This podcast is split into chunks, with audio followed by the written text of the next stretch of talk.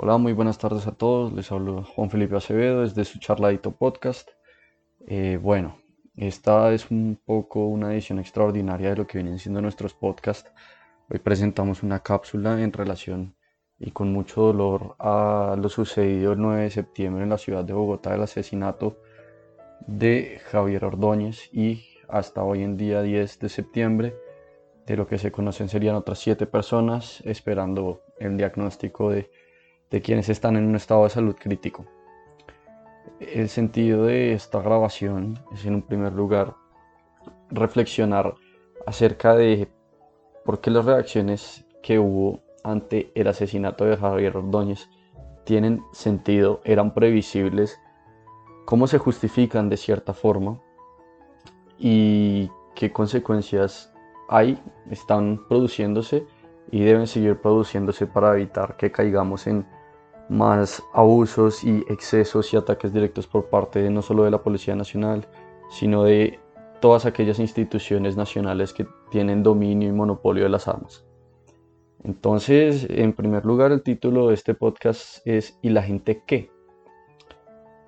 Eh, antes que nada, hay que hacer una pequeña recapitulación de los hechos. Recordemos que, como ya lo dije el día de ayer, un policía asesina a Javier Ordóñez, a mi criterio es un asesinato, eh, en donde lo somete con una pistola taser, son dos policías, lo someten con una pistola taser, lo presionan, donde él pide por favor que lo suelten, que lo liberen, donde el policía se niega, donde le rinde, si no estoy mal, 12 descargas de aproximadamente 8 segundos, donde hay que entender que las pistolas taser eh, son armas letales, son armas de letalidad reducida, no como muchas personas están intentando pintar el panorama de que eh, eso no es letal, entonces que no hay nada y esto va a ser importante para cuando hablemos acerca de un poco de qué va a pasar con estos policías. Em, en segundo lugar, y tal vez lo más importante antes de empezar, es las, presentar unas condolencias eh, muy honestas y con mucho dolor a Javier Ordóñez, a los familiares de Javier Ordóñez, de Alexander Fonseca, de Frida Alexander Maecha, de Andrés Felipe Rodríguez, de Germán Fuentes, de Julián González. Y además de todos los que ya eh, se encuentran heridos en este momento, que están en una situación crítica, eh, a los familiares de estas personas también y a las demás víctimas de las protestas que hubo ayer y de los ataques directos de la policía. Entonces, sin más dilación, vamos a empezar un poco haciendo un recuento y vamos a eh, entender eh, históricamente cómo se ha configurado el poder del Estado y cómo eh, lo podemos relacionar con la reacción de las personas el día de ayer. Entonces, en primer lugar, tenemos al interés general como un conjunto de fines para los cuales está creado el Estado. este punto es muy breve. En un primer lugar, tenemos que hablar que el respeto a la vida es la piedra angular del interés social y de los demás derechos en donde existe una base elemental en el respeto mutuo. Esto luego va a ser muy importante para explicar las causales contractualistas de, nuestra discusión. Pero eh, es importante hacer hincapié de que sin vida no hay nada. Sin vida nosotros no tenemos estados, sin vida no somos sociedades. Eh, con las constantes eh, ataques a la misma vida se pierden los derechos fundamentales y se pierde todo interés de comunidad. Cosa que debemos evitar a toda costa entendiendo, y como lo decía Aristóteles, que el hombre es un animal político, situación que yo defiendo, que yo creo que nosotros como humanos convivimos en comunidades y debemos aprender a convivir y organizarnos para convivir como tal. Entonces, eh, el segundo punto de la discusión de hoy es, se centra en el contractualismo, en la base histórica contractualista, y la pregunta que nos va a permitir desarrollar este punto es cómo se estructura el Estado como un elemento de cohesión social. Entonces, antes que nada es importante aclarar que como bien sabemos, eh, a mediados en el siglo XVI, XVII, eh, inclusive antes, el poder era manipulado o era ejercido por muy pocas personas en lo que nosotros conocemos como el absolutismo monárquico con la gran generalidad de que era ejercido por el encomendado de Dios o por una autoridad religiosa. Y esto que nos deja entrever que como tal el, el, elemento de cohesión que nos permitía organizarnos como sociedades no era todavía un Estado, sino era una creencia religiosa. Eh, con el paso del tiempo, con, con, la reforma de Lutero y con diferentes sucesos, nos empezamos a dar cuenta que, que esta no podía ser la herramienta, que el arbitrio y el uso desmedido de este poder divino recaía en diferentes situaciones injustas para el ser humano, por lo cual empieza a aparecer la figura del Estado como un elemento para cohesionarnos como sociedad. Y va a decir Jean Baudin eh, respecto de esto, que el fundamento del poder se basa en el pacto social, tema que hablaremos un poco más adelante con Rousseau, y un poco de Locke, y se enmarca por primera vez la idea de que la soberanía no recae sobre quien la ejerza, sino en el pueblo. Esto es muy, muy importante y sobre todo cuando hablemos del fundamento del poder. Pero para hacer un, pequeño antecedente o para un abrebocas más bien respecto de este punto, es, lo podemos asociar directamente a la situación de hoy día.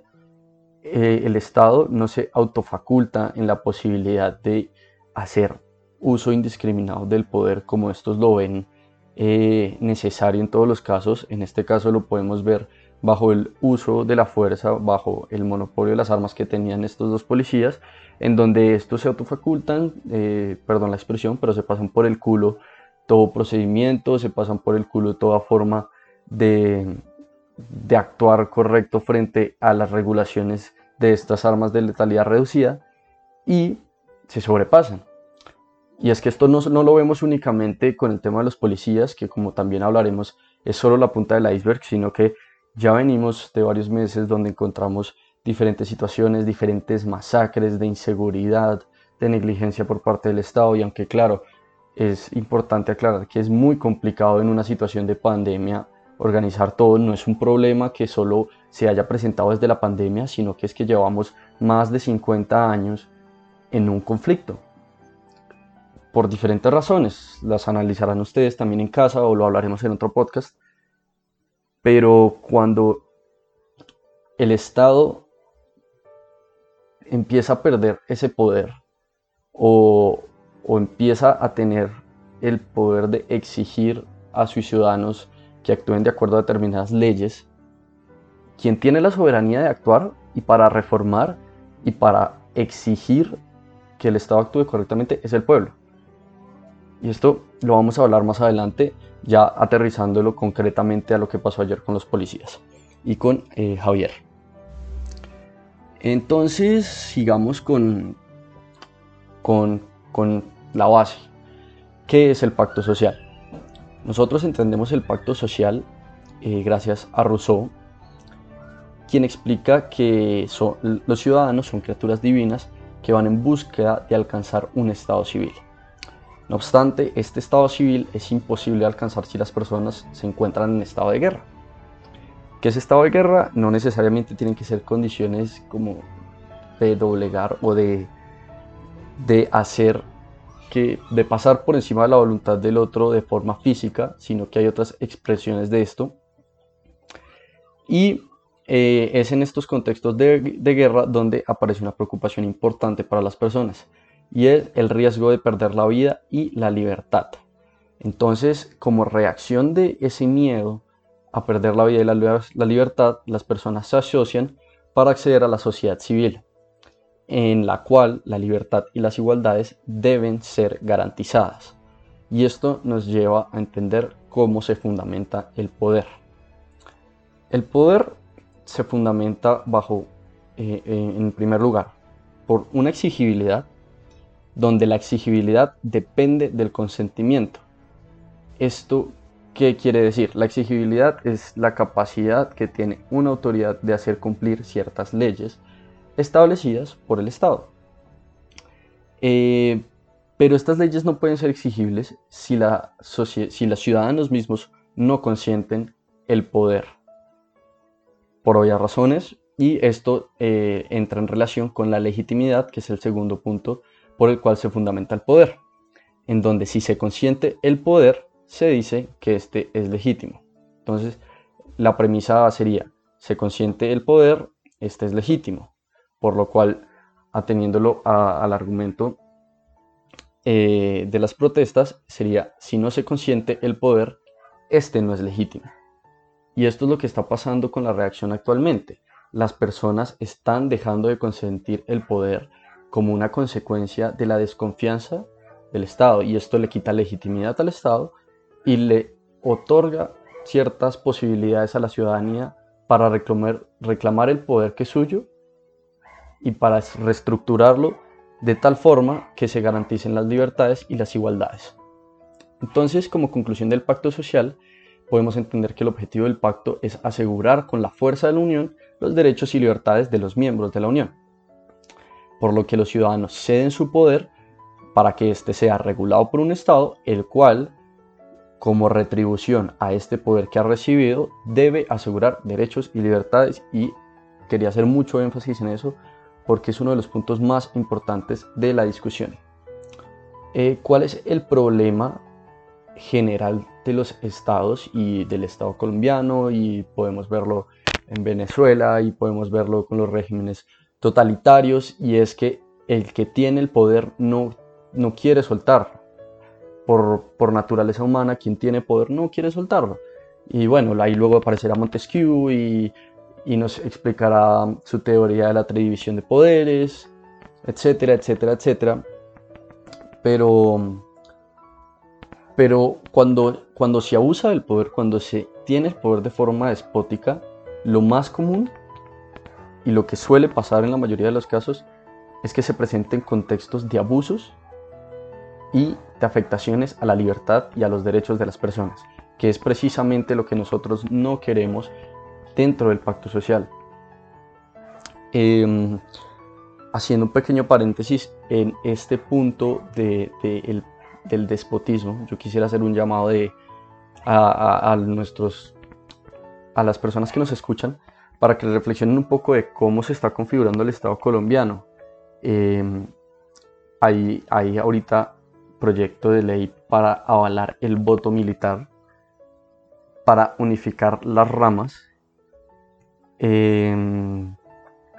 en general, lo que se está haciendo es que se están cooptando las instituciones del Estado en veras de un modelo de gobierno, ni siquiera de un modelo, de una visión política única, y en donde la reprimenta a aquellos que hacen oposición suele ser tratarlos de izquierdosos, de guerrilleros, de terroristas, así como también eh, las personas que defienden la ideología de izquierda suelen, suelen, en la mayoría de los casos, tildar a todo lo que no sea izquierda de fascismo, de, mm, de totalitarismo, que no es así, pero que efectivamente, eh, viéndolo desde un punto de vista más objetivo, si se pierde esta capacidad que tiene el Estado de dividir el poder y de autorregularse y de los colombianos de ejercer control sobre el mismo, efectivamente vamos a terminar cayendo en, un gobierno despótico y esa en, ninguna circunstancia puede ser eh,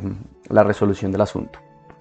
Bueno, entonces, eh, el tercer punto del que yo quisiera hablarles hoy es una mirada a la actuación extratual y a la reacción del pueblo, ya aproximándonos un poco más al caso concreto. En primer lugar, una vez que se pierde la exigibilidad del poder, como hablamos antes, y por tanto la legitimidad del mismo, el mismo pueblo actúa como reacción al miedo de ser víctimas de actuaciones despóticas. Em, entonces, aquí, ¿qué es lo que pasa? Que es previsible una reacción violenta por parte de las personas. Es un miedo que nace en ellas y cuando las vías pacíficas se agotan, la ciudadanía reacciona de una forma diferente porque no hay otra. Y es que se ha visto claramente y la verdad, además, en el contexto en el que se encuentra el proceso de paz en Colombia, donde parece que no avanza, pero lo quieren derrumbar, pero que las mismas FARC niegan sus crímenes, donde todo se siente tan destruido que la gente empieza a reaccionar de forma violenta. Entonces, bueno, em, haciendo un poco de relación a, a, de dónde nace el pensamiento de Rousseau, vamos a hacer el antecedente más claro de lo que es la reacción de un pueblo ante la represión y ante el miedo de perder la libertad y sus derechos. Esto es, como no puede ser otro, la Revolución Francesa en 1789. Y eh, respecto a este punto voy a ser muy breve y solo quiero que nos quedemos con la siguiente enseñanza. Y es que cuando las personas no tienen nada más que perder ante las actuaciones represivas y negligentes del Estado, éstas se levantan ante el mismo. Que esto es lo que está pasando y es un contexto mucho más grande. Hay, el, el hecho de los policías es solo la punta del iceberg. Como lo dije al principio del podcast, venimos de unos meses donde han habido masacres, donde mm, se entiende inestabilidad política, donde han habido casos de corrupción con el tema de, la distribución de recursos en el COVID, entre muchos otros problemas que ya tiene el Estado, en donde las personas ya están empezando a verse vulneradas en su calidad de vida y en su calidad de ciudadanos, y como reacción a esto, y, como falta de tener eh, o de ver una reacción clara del uso de las vías pacíficas que tienen los ciudadanos para reclamar sus derechos y libertades que van a actuar de otra forma. Y más aún cuando muere un civil a manos de una institución del Estado. Y más aún a manos de una institución que tiene como deber proteger a los ciudadanos. ¿Cómo, cómo podemos pedir eh, o darle ese poder a un gobierno, a unas instituciones que arremeten contra la población civil. Ese es el problema del asunto. Y esa es la razón por la cual la reacción del día de ayer fue de tal manera. Por eso la gente se emputó, salió, incendió, estaban bravos, estaban cansados y una injusticia así no la iban a dejar pasar. Y yo, de cierta forma, no, no quiero hacer una apología a la violencia en este momento, pero de cierta forma me alegra que haya sido así porque en este país se nos olvida muy fácil las cosas. Se nos olvidan muy fácilmente y nos dejamos llevar por el discurso político que nos vendan. La mayoría de los colombianos suelen hacer eso y entonces todos son de derecha, todos son de izquierdas, todos son Uribe, todos son Petro y nadie mira la hijo de puta em, realidad del Estado colombiano. Y eso tiene que ser un punto clave para llevarnos a reflexionar y a entender que de verdad, de verdad como sociedad civil nosotros debemos estar presentes todos los días en las actuaciones del Estado que tenemos actualmente en las condiciones como lo tenemos. Donde hay corrupción, donde hay muertes, donde hay politización, donde la gente se siente asustada, donde no hay trabajo, donde no hay comida, donde no hay seguros, donde la calidad de vida se siente mala en muchos aspectos, donde la gente suele hablar eh, desde, desde, su, desde su privilegio en muchas, en muchas ocasiones, donde dejamos la empatía de lado, donde nos volvemos intolerantes. Es bajo esa perspectiva donde nosotros debemos entender nuestra realidad y actuar frente a ella. Y al final diré una, frase, de, o la diré una vez, de, de Garzón, en donde invita a los jóvenes a que tomen la cabeza del Estado, porque si ellos no lo hacen, nadie más lo va a hacer. Nadie. Y no puedo estar más de acuerdo. No podemos normalizar este tipo de situaciones, bajo ninguna perspectiva. Y si lo queremos poner en analogía con lo que pasó con George Floyd en Estados Unidos, ese terrible suceso que además tiene un, un incidente racial, la reacción debe ser dura. Y el mensaje tiene que ser claro, la sociedad no está para aguantar esto, no está para normalizar este tipo de situaciones en ningún tipo de casos y como lo dije previamente, y es que en verdad quiero hacer énfasis, es el hecho de que la sociedad como tal está buscando dar este mensaje claro porque las vías pacíficas parecen haberse agotado. Y es por eso que la reacción civil era, era previsible. Se sabía que iba a pasar algo así. Se sabía. Pero bueno. Eh, pasando a otro punto y, tal vez ya pasando el punto más álgido de esta discusión, vamos a hacer un análisis de la reacción de las autoridades en estas horas. Eh, la primera y la que me parece más importante, eh, pues por lo menos al corto plazo, es la reestructura de la Policía Nacional. A mí me parece que esto sí es una reacción necesaria, es completamente necesaria no reaccionar, y discúlpenme, llámenme lo que quieran, pero, pero digamos la reacción que tuvo el Centro Democrático cuando eh, determinaron las, la medida de aseguramiento de Álvaro Uribe hagamos una constituyente, porque sí, porque hay falencias en la justicia, pero fue una reacción completamente subjetiva, arbitraria, cuando hay problemas de verdad, de verdad más graves al corto plazo, donde de verdad la vida de los colombianos se está viendo afectada, del grupo colombiano. Y es por eso que yo creo que esta medida de reestructurar la Policía Nacional desde el eje doctrinal, desde quitar eh, la jurisdicción penal militar o ese beneficio a los policías eh, de la legislación colombiana. Eso debe radicarse en tanto que eh, los policías son un grupo de protección civil, no militar, y donde la constitución del 91 no estableció que la policía fue una fuerza militar, ellos no deberían hacer parte de esta jurisdicción. ¿Y por qué?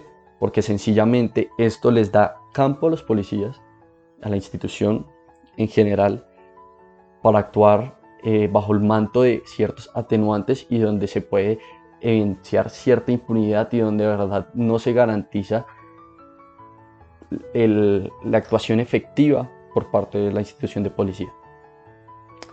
Es necesario un código disciplinario para los policías nuevo que de verdad y de la mano de la doctrina eh, instruya para que estos puedan actuar en veras de mantener los derechos humanos y garantizar estos, estas libertades de las que tanto hemos hablado.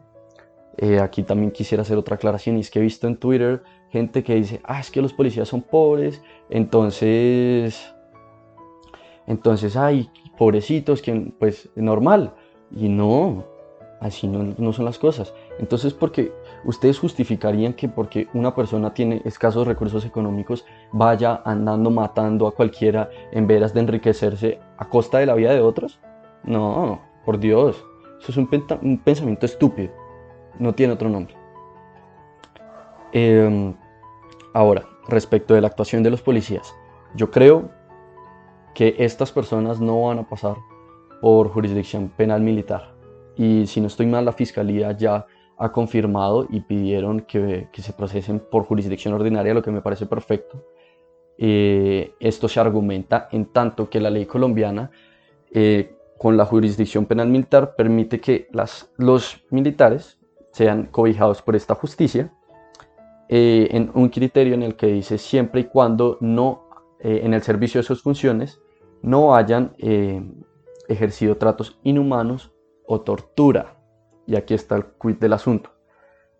A consideración de muchas personas y de la misma fiscalía, el asesinato de Javier incluyó tortura y me voy a atrever a leer el artículo 178 del Código Penal colombiano que explica que la tortura es el que inflinja a una persona dolores o sufrimientos físicos o psíquicos eh, con el fin de obtener de ella o de un tercero información o confesión de castigarla por un acto por ella cometido o que se sospeche que ha cometido. Aquí el punto está, y me imagino que muchos de ustedes lo habrán visto en redes, que uno de los policías dice, esta, no se la, esta me la va a pagar.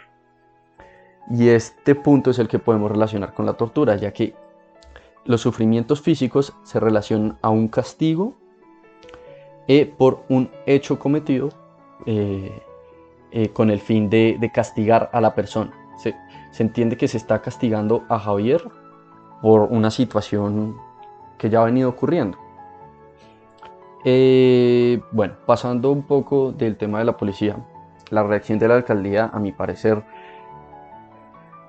ha tenido puntos buenos y ha tenido puntos malos. Quisiera empezar tal vez con los malos, y es eh, que la, la situación de inseguridad en Bogotá principalmente se ha venido acusando desde hace mucho tiempo el tema del desorden público desde el mismo año pasado con las protestas del 21 de noviembre no eran, no eran nada un secreto para nadie y como tal la alcaldía se, siente un, vacío, se siente una falta de actuación en muchos aspectos.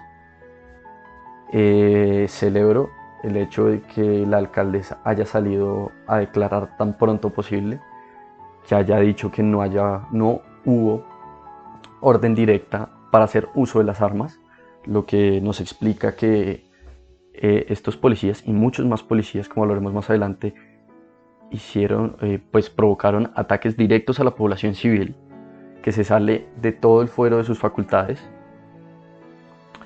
También quisiera celebrar el hecho de la invitación de la alcaldesa a, tomar acción sobre el asunto, a invitar a la Defensoría, a, la Procuraduría y a la misma Presidencia a reestructurar la policía en el país y en general muchas otras medidas, el acompañamiento que le está dando a las familias. Podría aquí tirarme un buen ratico hablando de lo, bueno que ha hecho la alcaldía. Yo celebro estas buenas actuaciones, me parece que son no, no, no solo necesarias, sino también son un deber del mismo distrito. Bueno, respecto del Ministerio de Defensa, cosas buenas y cosas malas. Una buena, una muy mala. Una buena, la búsqueda de adelantar las investigaciones de forma eh, de la forma más rápida posible, de asegurar la celeridad de este proceso. La mala, que la reacción del Ministerio de Defensa haya sido militarizar, eh, añadir más policía cuando la situación es tan delicada.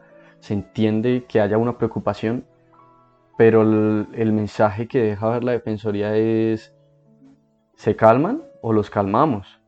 Y como hemos debatido antes, hay, hay un ejercicio legítimo del pueblo de estar imputado.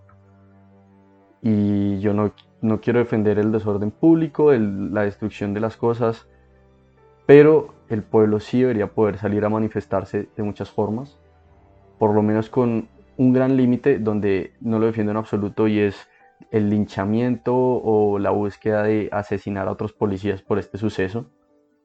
Ese no es el punto, como lo dijimos previamente, la vida, cualquier vida, es la base angular de todos nuestros derechos y de todas nuestras libertades y de toda nuestra vida en sociedad. Sea de un político, sea de un religioso, sea de un civil, sea de un policía, sea de un militar, sea del quien sea, la vida es sagrada y hay que mantenerla. Y este punto incluye la vida de nosotros mismos si, si decidimos salir a protestar en donde nosotros tenemos este derecho hasta que ponemos en vida la vida de otro en riesgo. Entonces yo invito a tener cuidado con eso, pero a amputarse. Estoy de acuerdo con que hay que amputarnos y hay que salir y, y no, no dejar que esto pase por alto. Respecto de la presidencia, muy, muy, muy mal.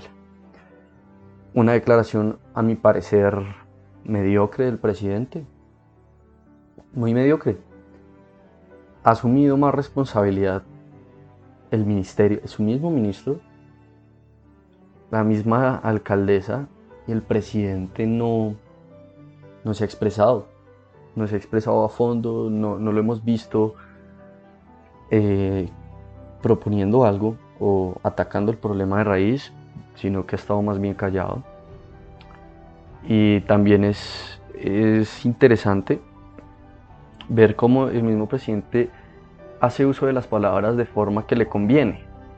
Hace unas semanas, lastimosamente, mataron a dos policías, a dos miembros del ejército. Murieron dos miembros del ejército.